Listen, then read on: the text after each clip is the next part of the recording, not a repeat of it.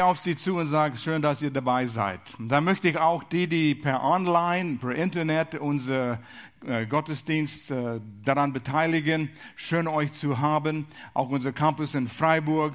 Ist so toll. Pastor Will predigt dort, predigt dort, dort heute Morgen. Und äh, toll zu sehen, was Gott in Freiburg macht. Und wir sehen, wie das am Wachsen ist. Herzlich willkommen. Schön, dass ihr da seid. Wir haben eine Themaserie angefangen, das heißt überzeugt. Letzten Sonntag hat Pastor Will eine super Predigt über Leben nach unseren Überzeugungen gehabt. Und wenn du es nicht angehört hast, hör es dir an, weil das passt zusammen mit der Predigtserie, die wir hier haben. Ich bin so begeistert über diese Serie, äh, wo wir über Daniel schauen. Mutige Männer, die nach ihren Überzeugungen leben.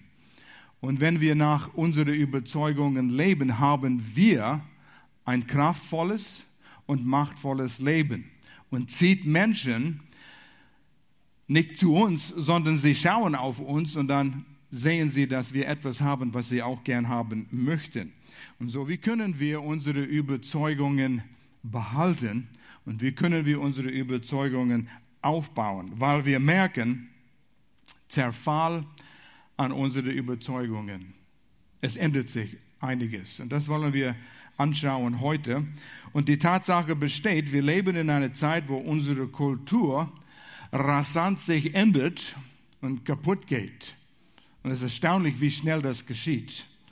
Äh, was gestern gut war, ist heute nicht gut und was gestern nicht gut war, ist, ist heute gut. Und unsere Überzeugungen werden angegriffen. Wenn du für etwas stehst, was gut ist, du kannst sicher sein, es wird angegriffen weil irgendjemand wird versuchen, das runterzureißen und sie werden nicht damit einverstanden sein, weil wir leben und wie man das einmal gesagt hat, in einer post-Christian, nachchristliche Zeit. Wie ist das möglich? In Deutschland, wir feiern 500 Jahre Reformation. Wir sind eine christliche Nation. Wir haben die Kirche an jeder Straßenecke. Aber so wie die Menschen leben und die Überzeugungen, die die Menschen haben, es ist tatsächlich so, wir sind in eine nachchristliche Zeitalter und unsere Werte und Überzeugungen reflektieren das. Als ich zurückdachte in der Vorbereitung von diesem Predigt, wie es war, als ich zehnjährige Junge war, da war die Welt heil. Da war alles in Ordnung. Da hatten wir nicht die großen Probleme, die wir jetzt haben. Und ich bin in einem christlichen Elternhaus erzogen worden. Viele von euch haben diesen Vorrecht auch gehabt, nicht alle. Mama kümmerte sich um das Haushalt und sie hat immer einen schönen Abendessen vorbereitet, wenn Papa nach Hause kommt und es duftet schön nach Hackfleisch oder irgendetwas, gebratene Zwiebel und dann hat sie noch einen Apfelstrudel gebacken und das war warm auf der Theke. Die Kinder waren alle artig und gut erzogen worden und äh, es war eine schöne Zeit. Wir hatten keine großen Probleme. Größte Problem, die wir hatten, als wir in diesem Zeitalter und junge Teenagers waren, war das Musik von Elvis Presley. Ihr lacht. Wisst ihr noch, wer Elvis war? Kennt ihr die Lieder, die er gesungen hat? hat? Jailhouse Rock. Das war kein Lied für einen Zehnjährigen oder jungen Teenager. Heartbreak Hotel. My Blue Suede Shoes. Ain't nothing but a hound dog. Kennt ihr diese Lieder noch? Die waren schrecklich. Und alles, was die Beine zur Bewegung gebracht hat, war nicht gut für dich, weißt du. Und Elvis konnte seine, seine Beine so bewegen, dass die, die jungen Mädchen geschrien haben, ja. ja! Oh, bloß nicht, bloß nicht, Jungs. Mein Bruder und ich, als junge Teenager, sie waren die, die gute Fair-Jungs.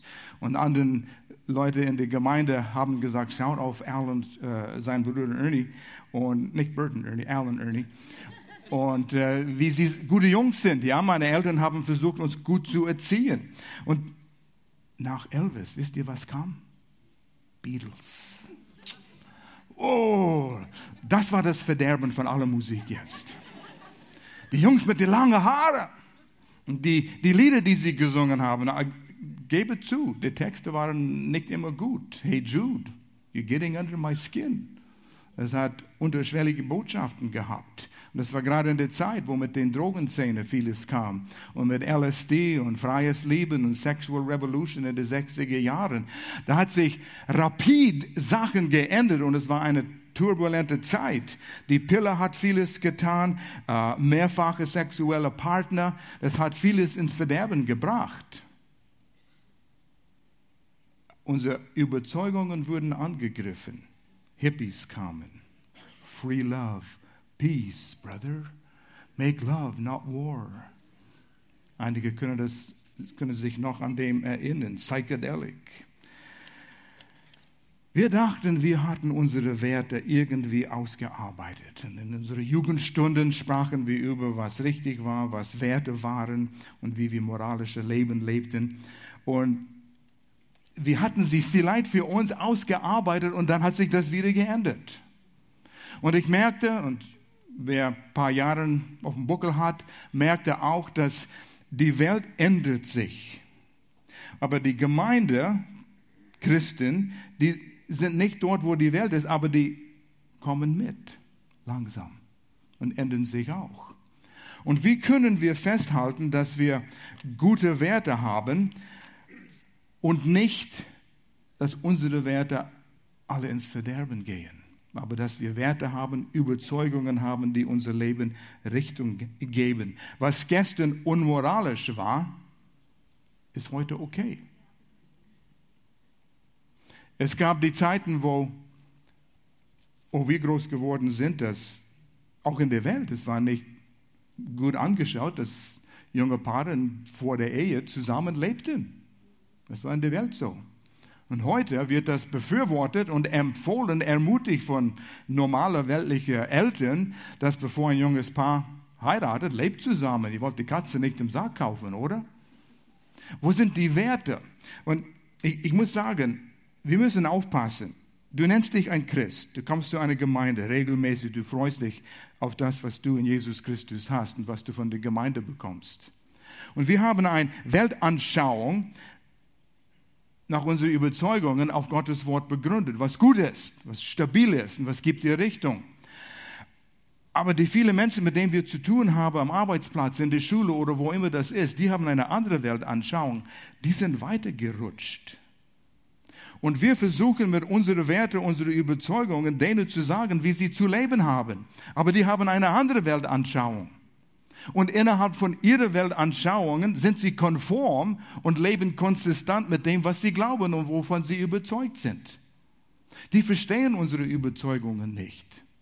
Und so Vorsicht, wenn du versuchst, sie über Jesus zu erzählen mit deinen Werten, mit deinen Überzeugungen und Weltanschauungen, die denken, du bist vom Mond. Wir müssen lernen, sie zu verstehen. Das heißt nicht annehmen und akzeptieren und so leben, aber verstehen. Und dann mit denen ins Gespräch zu kommen, Fragen stellen, wie sie die Zukunft sehen. Und was denken Sie über Jesus Christus und dies und das? Und da kann man ins Gespräch kommen, aber nicht mit unseren Werten. Aber wir müssen wissen, was sind meine Werte? Wo ziehen wir einen Strich im Sand und wir queren nicht darüber? Das ist meine Überzeugung. Das ist sehr wichtig. Sonst fließen wir mit der Welt und wir wissen nicht, wo wir sind. Ich kann mich daran erinnern, als Teenager, einer von unseren älteren Freunden war der erste zu heiraten und er war nur ein paar Jahre verheiratet und dann hat er sich geschieden. Wir haben ihn fast wie ein Aussätziger behandelt oder betrachtet. Und ich hatte einen inneren Kampf, wo er zu der Gemeinde kam Darf ich mit ihm reden? Ein Christ, der geschieden ist? Leute, es gab eine Welt. Jugendliche, es gab eine Welt, bevor ihr auf die Welt kamen. Prähistorisch mag es sein, aber es gab eine Welt. Und mit diesen Dingen haben wir gerungen. Ihr ringt mit anderen Dingen. Eltern, ihr wisst, wie das ist. Ihr habt gegen die Überzeugungen und Regeln von euren Eltern rebelliert. Und jetzt sitzen eure Kinder hier, ich liebe diese Gruppe, und rebellieren gegen das, was ihr setzt als Regel in eurer Familie. Und das wird euch genauso geschehen. Merkt euch. Und ihr kann kaum warten, bis ihr das erlebt, ja. Es ist halt so, weil die Welt sich bewegt. Als Gloria und ich unsere drei Kinder erzogen haben, hatten wir kein Problem mit diesen Daumendinge, weißt du? Wovon ich spreche? iPhone, iPad, i this and i that und äh, Computerleben, Internet.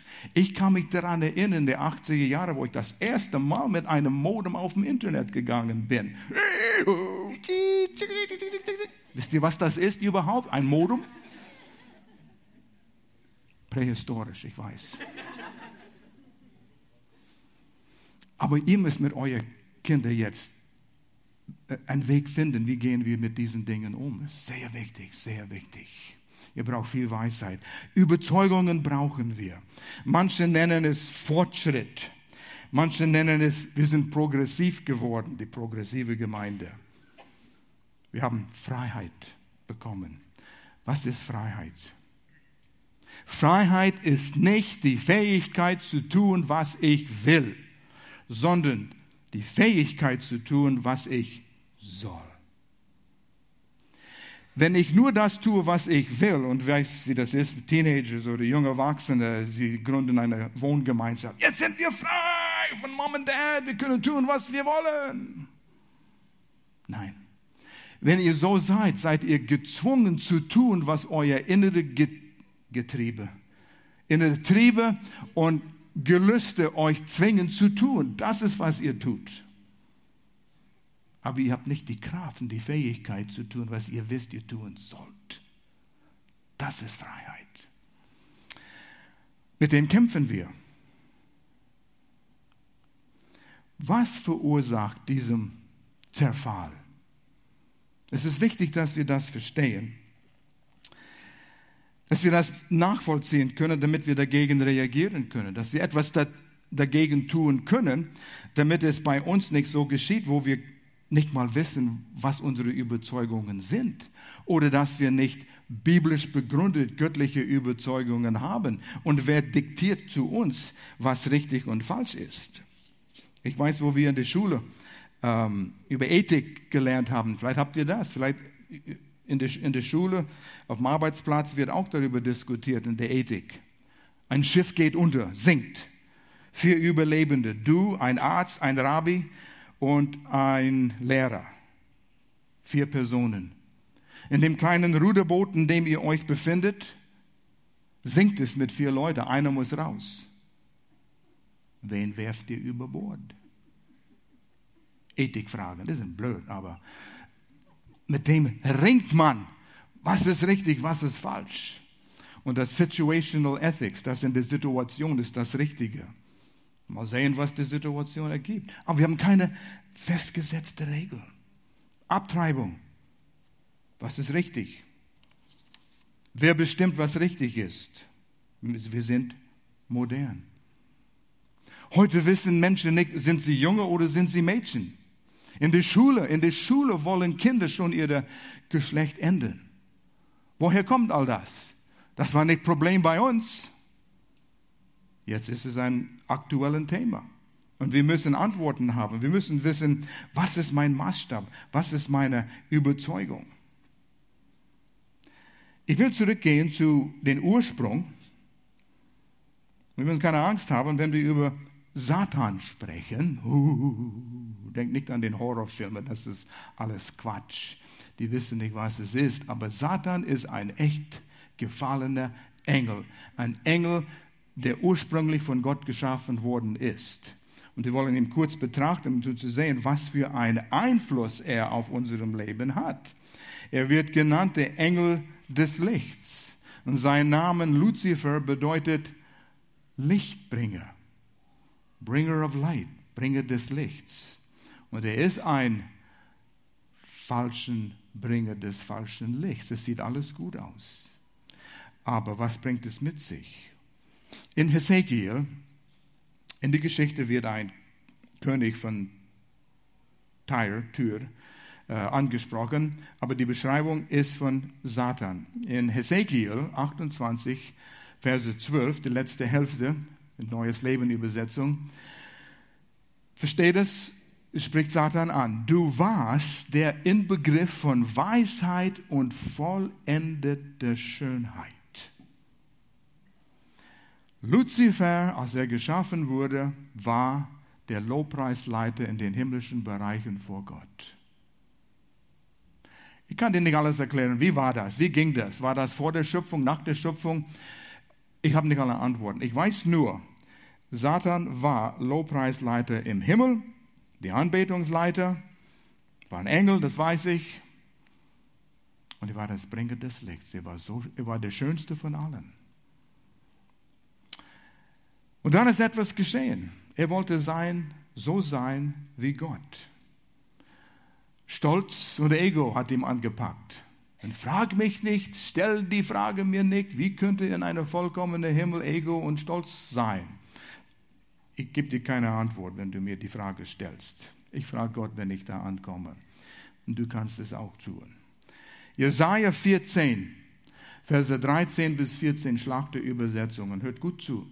Und doch hattest du dir in deinem Herzen vorgenommen. Merkt euch den Ausdruck, in deinem Herzen vorgenommen.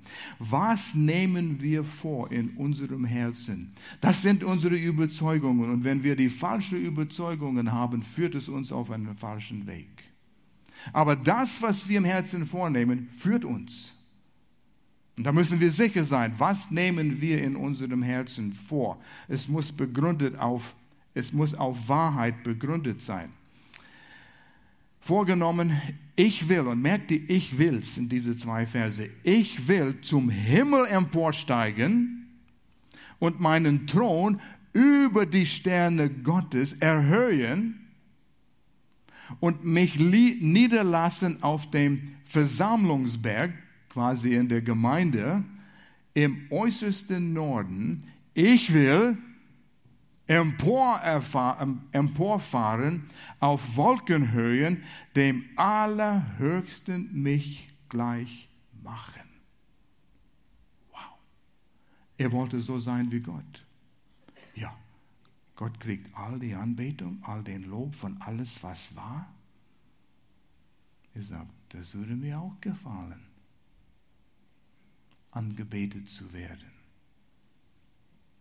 Wer steht nicht gern auf einer Bühne mit einem Mikrofon und singt vor 10, 20, 30, 50.000 Menschen und wird angebetet? Das baut der Ego auf. Und es gibt kaum einen Mensch, der sowas verkraften kann. Es gibt diesen Club. Jemand hat mich korrigiert, nicht der Club der 35, der Club der 27. Mit 27, wie viele prominenten Musiker, die in der Unterhaltungsgeschäft sind, nicht ihr Leben genommen haben. Mit 27 Jahre alt. Warum? Weil sie sind so angebetet worden, sie denken, sie sind etwas, aber das ist ein Hohlraum da drin. Nicht auf solide Basis begründet. Und sie sagen, wo, wo ist der Sinn im Leben? Und sie nehmen ihr eigenes Leben. Die Anbetung gehört einem und das ist unser Gott. Und das heißt nicht, man muss 24 Stunden Lobpreislieder singen oder spielen lassen. Anbetung ist viel mehr als nur die Musik, aber Musik ist ein starkes Element, es hat einen starken Einfluss in unserem Leben. Anbetung ist, wie wir leben. Der Dienst, den wir haben, was tun wir? Wie wir das leben, ist unsere Anbetung. Die Frage ist, was bete ich an? Unser ganzes Leben ist eigentlich eine Frage, was bete ich an? Was bete ich im Alltag an? Was ist Nummer eins in meinem Leben? Prüf nach, wo geht dein Geld, deine Zeit, deine Leidenschaft, deine Energie. Das ist dein Gott. Nimm mal deinen Kalender, schau eine Woche an. Wo habe ich meine Zeit verbracht? Mein Geld. Was ist wichtig für mich? Meine Leidenschaft. Es ist dein Gott. Ich werde nicht gesetzlich hier.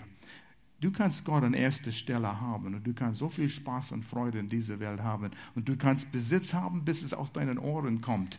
Aber hat das Besitz dich oder hast du das Besitz? Und das ist die Frage. Nichts gegen Besitz. Geld ist neutral. Aber hat es dein Herz? Oder hast du das, die Kontrolle darüber? Wo ist dein Herz und was ist Nummer eins in deinem Leben? Und so, Satan wollte die ganze Anbetung für sich. Und das ist die Frage, die wir stellen müssen. Was bete ich an? Und dann die Bibel spricht über Satan. Und sein Ziel ist, uns abzulenken, Gott anzubeten, Gott Ehre zu geben, Nummer eins Platz in unserem Leben. Wenn er uns ablenken kann und uns mit irgendetwas ablenken, dass etwas anderes wichtiger ist, hat er schon gewonnen. Bloß nicht Gott anbeten. Mit wie du lebst, dein Gehorsam.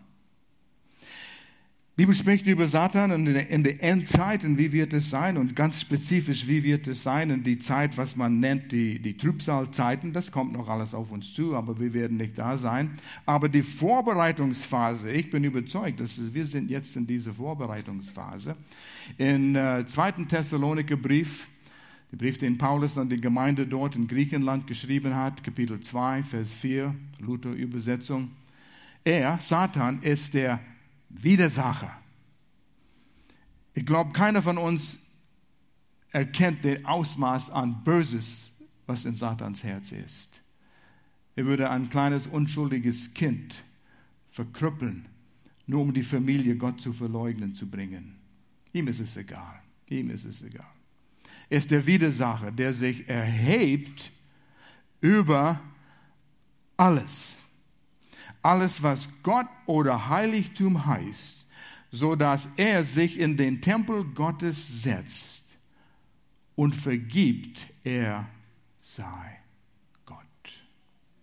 Und das hören wir in der Musik in unserer Welt heute. Was beten wir an? Entschuldige, wenn es ein bisschen warm ist hier. Dominik, du hast es angesprochen. Die Luftung funktioniert nicht so, wie es funktionieren soll. Es wird warm, wenn wir, es wird wärmer, wenn wir die Luftung anschauen. Du hast es gut gemacht. Steht alle mit mir auf. Steht, steht kurz auf. Steht kurz auf. Beweg dich ein bisschen, ja? Weil ich, ich merke das hier, ja? Und dreh dich um, wenn du willst, und dann setz dich dann, wenn du wieder wach bist. Ja, danke. Ja, so streck dich ein bisschen, so wie die Katze. Es tut gut. Tut mir leid. Wir, wir arbeiten dran. Es nicht alles in unserer Kontrolle hier. Okay. Durch den Sündenfall ist Satan zur Gott dieser Welt geworden. Was? Ich dachte, Gott war der Gott dieser Welt. Gott bleibt Gott und er hat die Kontrolle. Aber es ist wie, wo der Mensch gesündigt hat, hat er die Knie gebeugt zu Satan, der Widersacher, und Satan hat einen Pachtvertrag übernommen über die Erde, weil der Mensch gab die Herrschaft, die er hätte haben sollen, den Feind, Satan. Und so darf Satan herrschen auf die Erde, aber der Pachtvertrag läuft bald aus.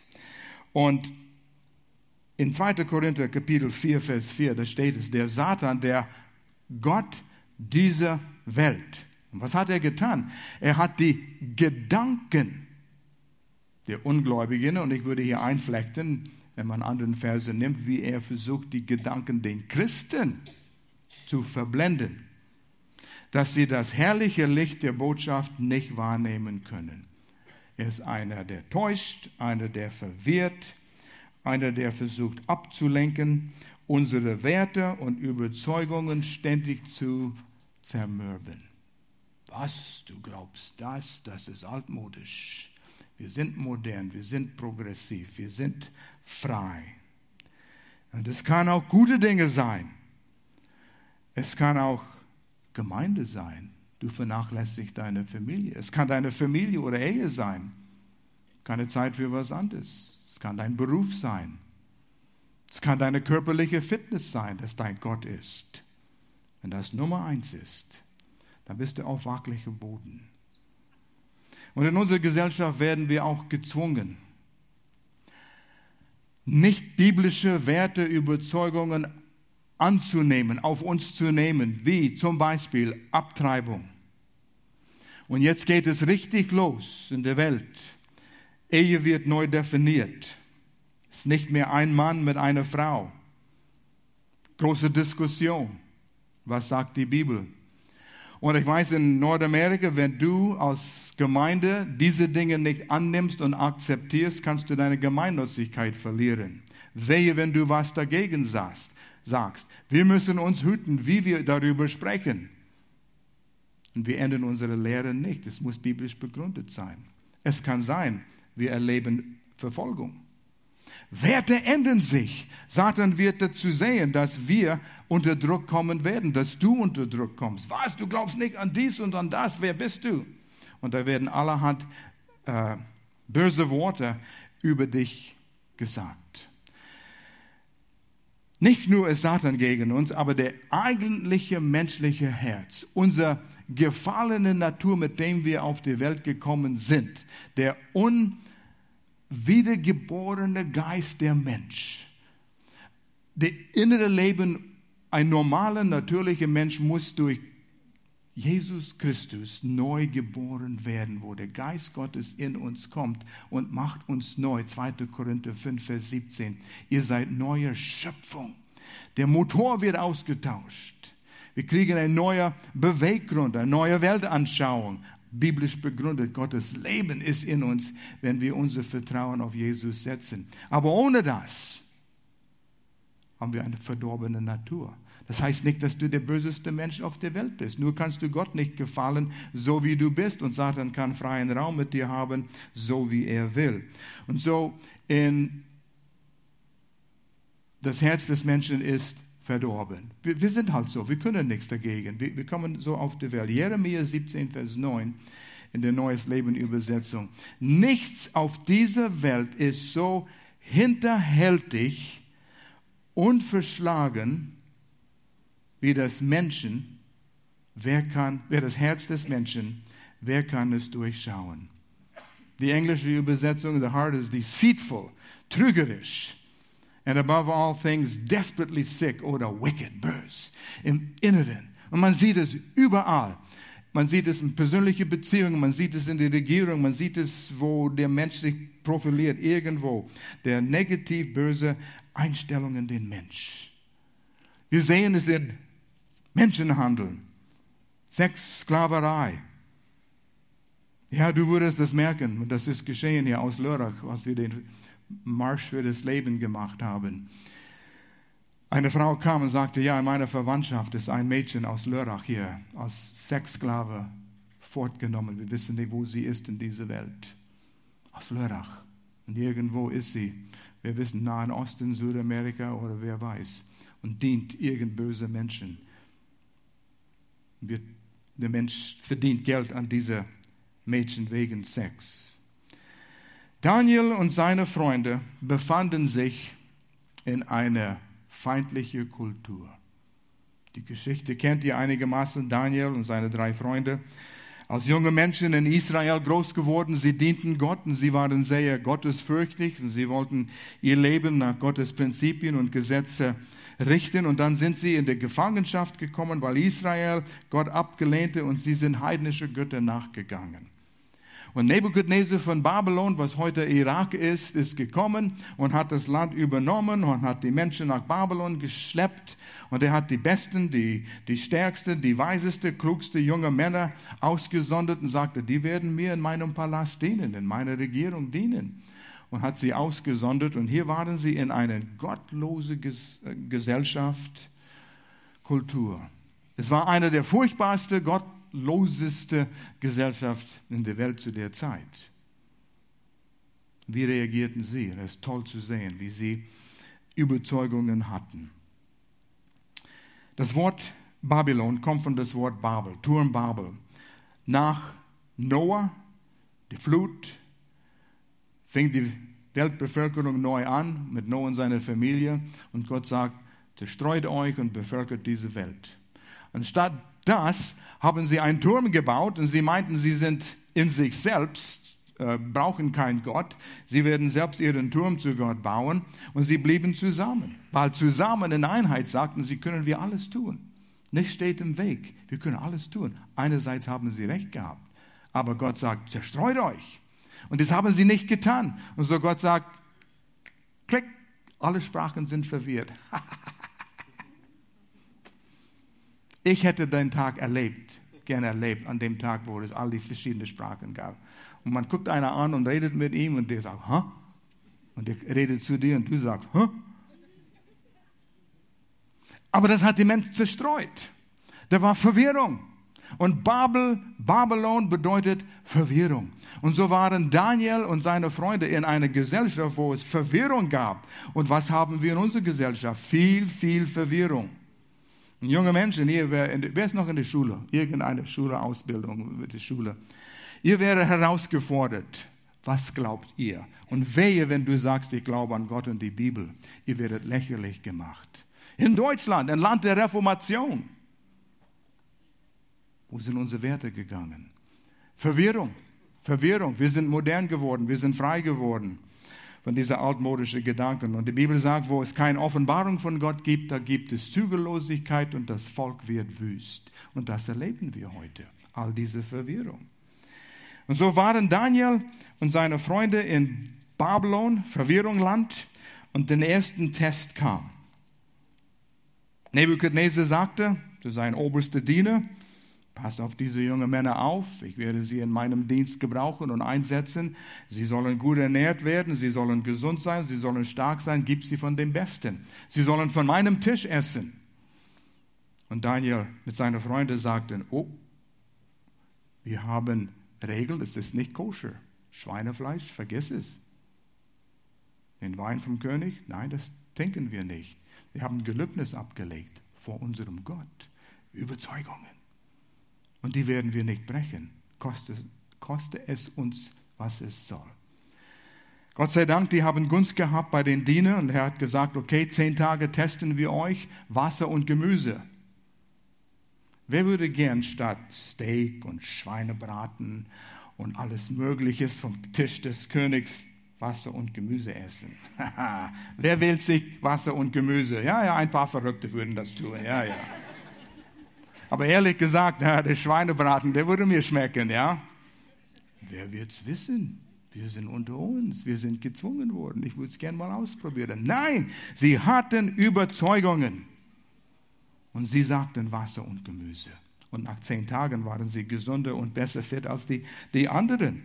Und der Diener Gottes hat es, äh, der Diener Nebuchadnezzar hat es gesehen. Und diesen Vers, Daniel 1, Vers 8, als Teenager habe ich diesen Vers auswendig gelernt. Daniel beschloss in seinem Herzen, da ist es wieder. Er beschloss in seinem Herzen. Das ist die Frage, die ich euch stelle heute. Was hast du in deinem Herz beschlossen? Vielleicht hast du nichts beschlossen. Du lebst es Tag ein, Tag aus, mal sehen, was sich ergibt. Aber irgendwann muss man sich einen Entschluss fassen. Das ist, was ich glaube. Das sind meine Regeln. Das sind Dinge, wonach ich leben werde. Es ist manchmal die Entscheidung zwischen gut und besser. Nicht unbedingt gut und böses, aber gut und besser. Wo habe ich und was habe ich beschlossen in meinem Herzen? Gott, ich lebe für dich und da ziehe ich die Linie. Das werde ich nicht überqueren. Daniel beschloss in seinem Herzen, keine Speisen und kein, keinen Wein vom Tisch des Königs anzurühren. Und er hat es respektvoll getan. Lies die Geschichte in Daniel. Lies es, lies es ein paar Mal. Ist wirklich spannend. Er wollte sich an die Speisegesetze seines Gottes halten. Gott, was du gesagt hast, ist für mich Maßstab. Nummer eins. Und das wird dir was kosten, sobald du einen Stand nimmst. Und das ist die, die Frage dann, was sind unsere Überzeugungen? Und die Überzeugungen müssen getroffen werden, die Entscheidungen über unsere Überzeugungen müssen getroffen werden, bevor wir geprüft sein äh, werden. Wer bin ich? Für was stehe ich? Ich habe in meinem Auto ein, ich habe es da, davon immer wieder gesprochen, ein Limiter. Es setzt eine Grenze, wie schnell ich im Augenblick fahren darf. Ich liebe das. Das will ich unbedingt mein nächstes Auto auch haben. Was? Eine, Grenze? Ich will so schnell fahren wie möglich, ja? Ich will mich entscheiden, besonders wenn du in der Schweiz fährst und du weißt, wie das ist. Wer hat mal einen Strafzettel in der Schweiz bekommen? Ja, wo sind die ehrlichen Menschen? Wir beten für Lügner anschließend. ist teuer. Und so ist schön, wenn du sagst, ich, ich stelle eine Grenze 120 oder 123 geht auch aber nicht über, nicht über diese Grenze schreiten. Ich entscheide mich, bevor ich losfahre, auf welche Geschwindigkeit ich das einstelle. Ich kann es überlisten, ich kann es höher stellen, aber irgendwo treffe ich diese Entscheidung. Und das hält mich im Rahmen. Ich weiß, ich werde nie Strafzettel zahlen müssen, wenn ich an meinen Überzeugungen und Entscheidungen behalte. Ich kann die Umgebung, Umgebung besser genießen. Ich kann mit Gloria mich unterhalten. Wir können mit Gästen im Auto uns unterhalten. Und du weißt, wie das ist, wenn du dich unterhältst. Manchmal ohne zu merken, fährst du ein bisschen schneller, ein bisschen schneller und auf einmal blitz. Sei es in einem Tunnel. Da sind die Schweizer sehr raffiniert, ja, mit diesen Kameras. Aber ich habe eine Grenze gesetzt. Freitag, als ich nach Hause fuhr vom Frühgebet hier, es war noch dunkel, so ein bisschen Nebel, Straßen waren feucht, Lichtreflexion und ich kam auf, an der Autobahn. Ich hatte schon meine Grenze gesetzt für 120, kam auf der, auf der Einfahrt auf der Autobahn und ich bin am gucken, vor mir war ein Lastwagen, der muss überholt werden. Er fährt so langsam und so wollte ich in die linke Spur, kommt ein Auto, ich, ich gucke überall und ich könnte Vollgas geben mit der Zuversicht, ich werde nie zu schnell fahren. Das war ein schönes Gefühl. Das ist added, das ist zusätzliche Sicherheit für mich. Diesen Grenze. Ich freue mich auf eine Einschränkung. Es gibt mir mehr Freiheit. Es gibt mir Sicherheit. Mein 14-jähriger Sohn hat mir was beigebracht. Er ist nicht mehr 14, er ist fast 40. Aber als er 40 war, hat er mir mal, als wir in Interlaken-Gegend waren, wir standen an einer Kluft oben und schauten Interlaken an. Da war hier ein Maschendrahtzaun. Er sagte, Dad, wenn es keinen Zaun gäbe, wo würdest du stehen? Ich sagte, hier. Bleib bloß davon weg. Sagte, Dad, weil es einen Zaun gibt, Du fürchtest es, dich nicht gerade an der Grenze dieser Klippe zu stehen, oder? Richtig. Er sagt, siehst du, wenn wir Regeln und Grenzen in unserem Leben haben, haben wir mehr Freiraum als ohne Grenzen. Ich sagte, junger Mann, wo hast du das gelernt? Man kann von unseren Kindern auch lernen. Er denkt, hat für sich auch Überzeugungen, wonach er lebt. Oh ja auf jeden Fall. Und weiß, dass diesen Limiter einsetzen, einstellen, diese Grenzen zu haben, das, das hat mich so begeistert. Auch beim Frühgebet. Heute Morgen, ich sah meinen Enkel Luke. Er singt das Lied. I can't believe the price you paid for me. Ruben hat es immer gesungen hier. Und junge Menschen, die haben Überzeugungen, wonach sie singen und sie singen, sie sind im Lobpreisteam und geben ihr Zeit von Überzeugung. Ah, es tut Opas Herz gut. Und Freitag nach dem Gebetsgemeinschaft, wir standen alle hier zum Schluss. Und ich weiß nicht, wer alle dabei waren, einige von euch. Ich sehe eure Gesichter hier. Und anschließend da war ein Kreis von jungen Menschen. Und sie unterhielten sich miteinander. Und ich stand dort wie ein stolzer Opa oder Papa. Leute, schau dir das mal an. Die kommen zu Frühgebet, 6 Uhr morgens. Was für Jugendliche tun das? Und dann haben sie Beziehungen miteinander, mit gesunden Beziehungen, mit, mit guten Leuten. Sie schärfen einander. Sagt man, bin ich reich, das um mich zu haben und zu sehen, was Gott aufgebaut hat. Und Chris und Clarissa, die sind irgendwo, die waren hier heute Morgen, was für eine tolle Arbeit sie geleistet haben, nachdem sie es von Pastor Will und Melanie übernommen haben. Dass diese jungen Menschen wie Daniel, sie beschlossen in ihrem Herzen und sind nicht alle Werte aus dem Fenster geworfen. Ihr werdet geprüft, ihr werdet geprüft. Ein Limiter setzen.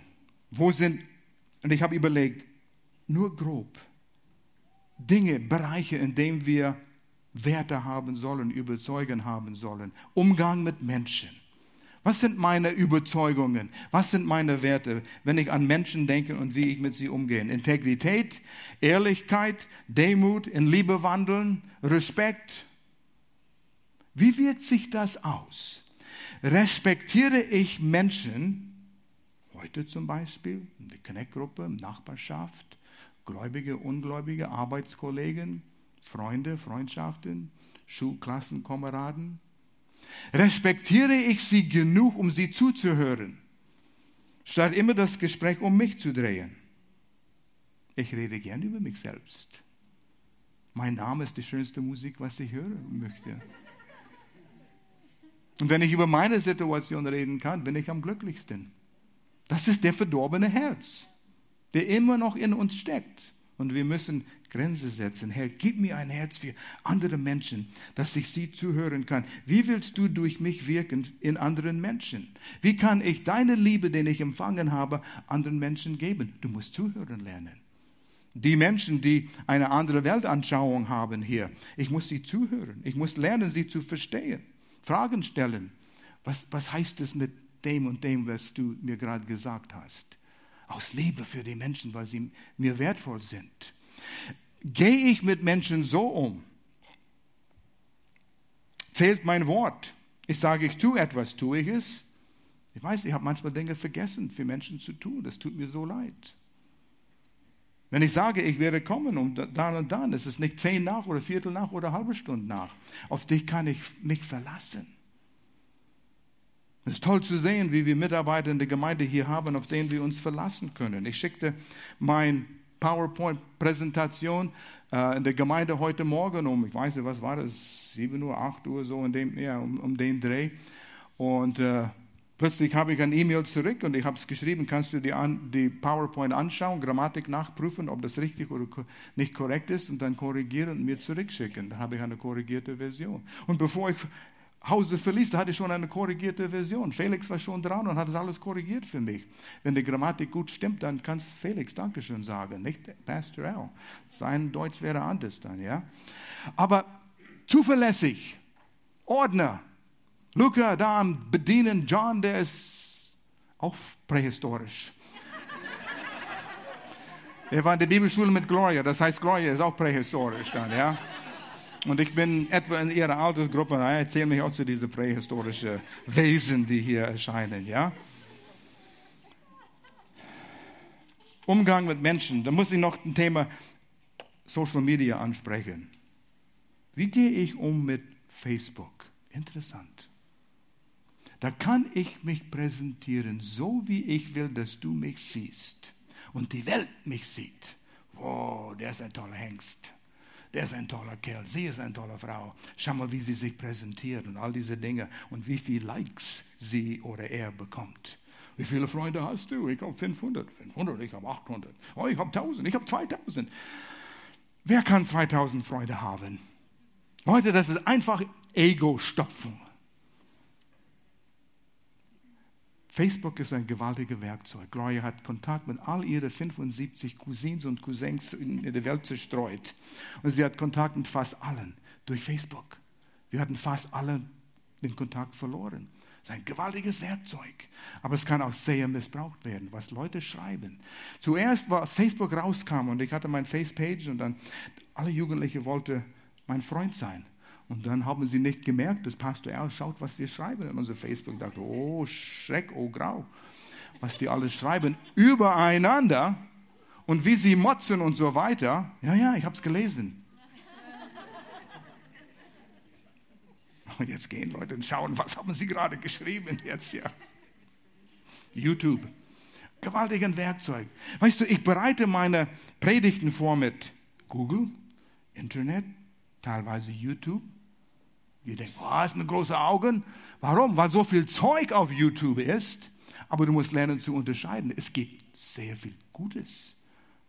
Und gerade in letzter Zeit habe ich gesehen, wie Menschen sich verletzt haben, weil sie einiges aufgeschnappt haben auf YouTube und es geglaubt und sich vergiftet.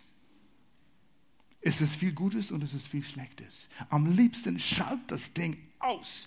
Du weißt, wie das ist auf der linken, rechten Seite immer kleine Bildchen sind von der nächsten äh, Clip. Und die bringen Dinge rein, die mit dem nichts zu tun haben hier, aber klingen ganz interessant.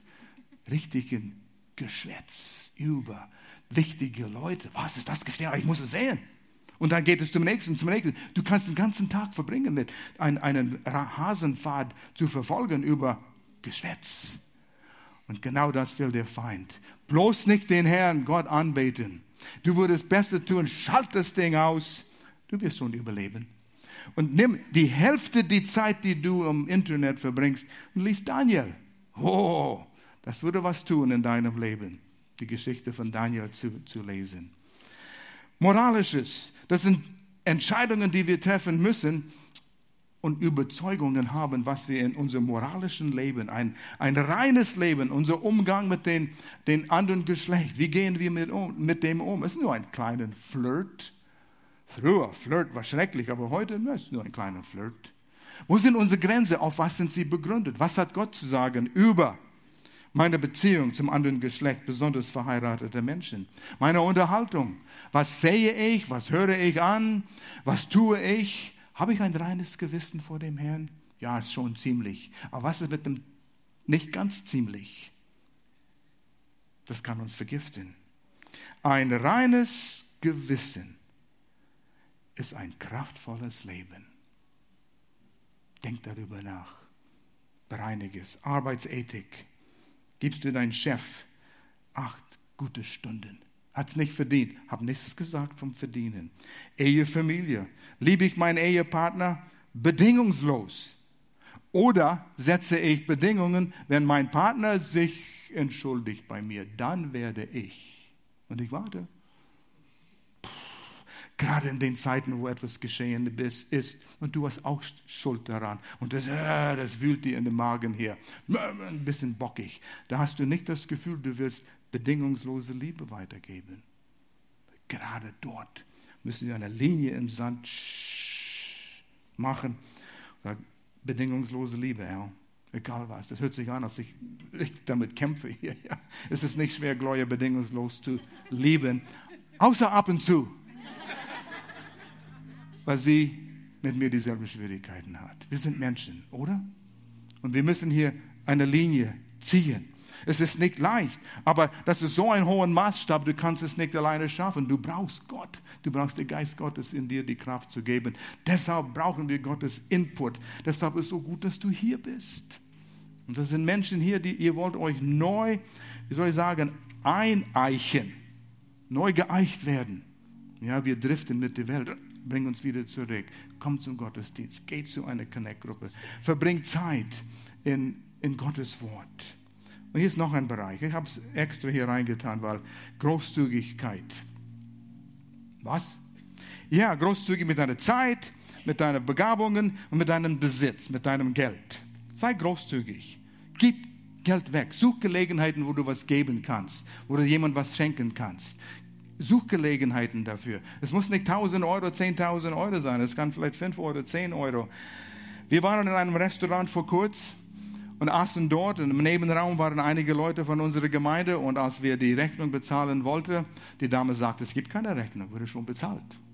Die Leute im Nebenzimmer haben für uns bezahlt. Das ist angenehm. Und die haben bestimmt Freude. Ich versuche rauszukriegen, wer der, der, der, der Initiator war. Ich habe es noch nicht rausgekriegt, aber ich weiß, einige waren da. Aber es macht Freude. Probier es mal. Sei großzügig. Nicht auf dem Pfennig ausrechnen, was ich Gott geben. Geizig zu sein. Du überwindest Materialismus, wenn du lernst, großzügig zu sein. Nichts gegen Geld, aber wenn Geld dich hat, da hast du ein Problem. Und du musst nicht viel Geld haben, damit Geld dich hat.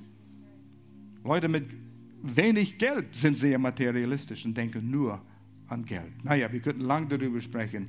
Wie beschütze ich meine Überzeugung? Mit diesem kommen wir zu einem Schluss. Ja, alles hat ein Ende, nur die Predigt nicht. So geht es irgendwie. Ja. Wie beschütze ich meine Überzeugungen? Sprüche 29, Vers 18. Das habe ich schon erwähnt, Schlachterübersetzung, wo keine Offenbarung, kein Wort von Gott ist, wird das Volk zügellos aber wohl ihn, wenn es das Gesetz bewährt.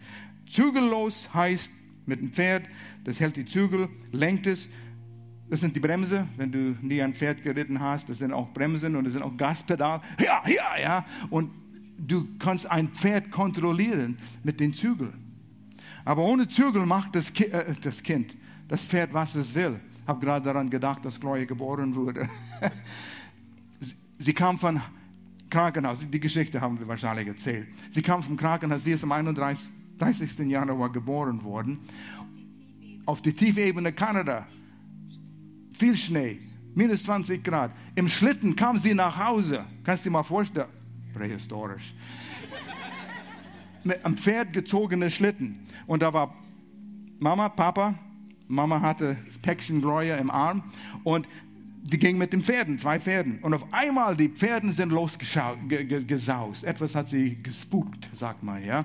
Und sie hatten Angst gekriegt und sie waren los, ohne zu zügeln.